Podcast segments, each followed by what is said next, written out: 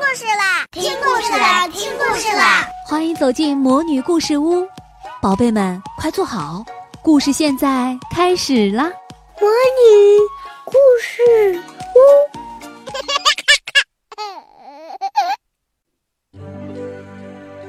屋，卤蛋阿姨讲故事。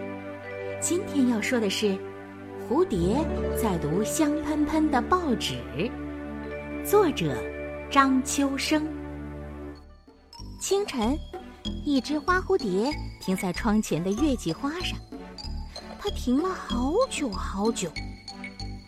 弟弟说：“小蝴蝶是在读一张香喷喷的报纸。”我说：“报纸上说的是什么呢？”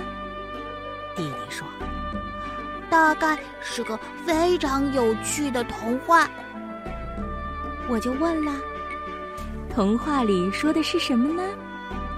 弟弟说：“呵，对不起，我不认识他们的字。”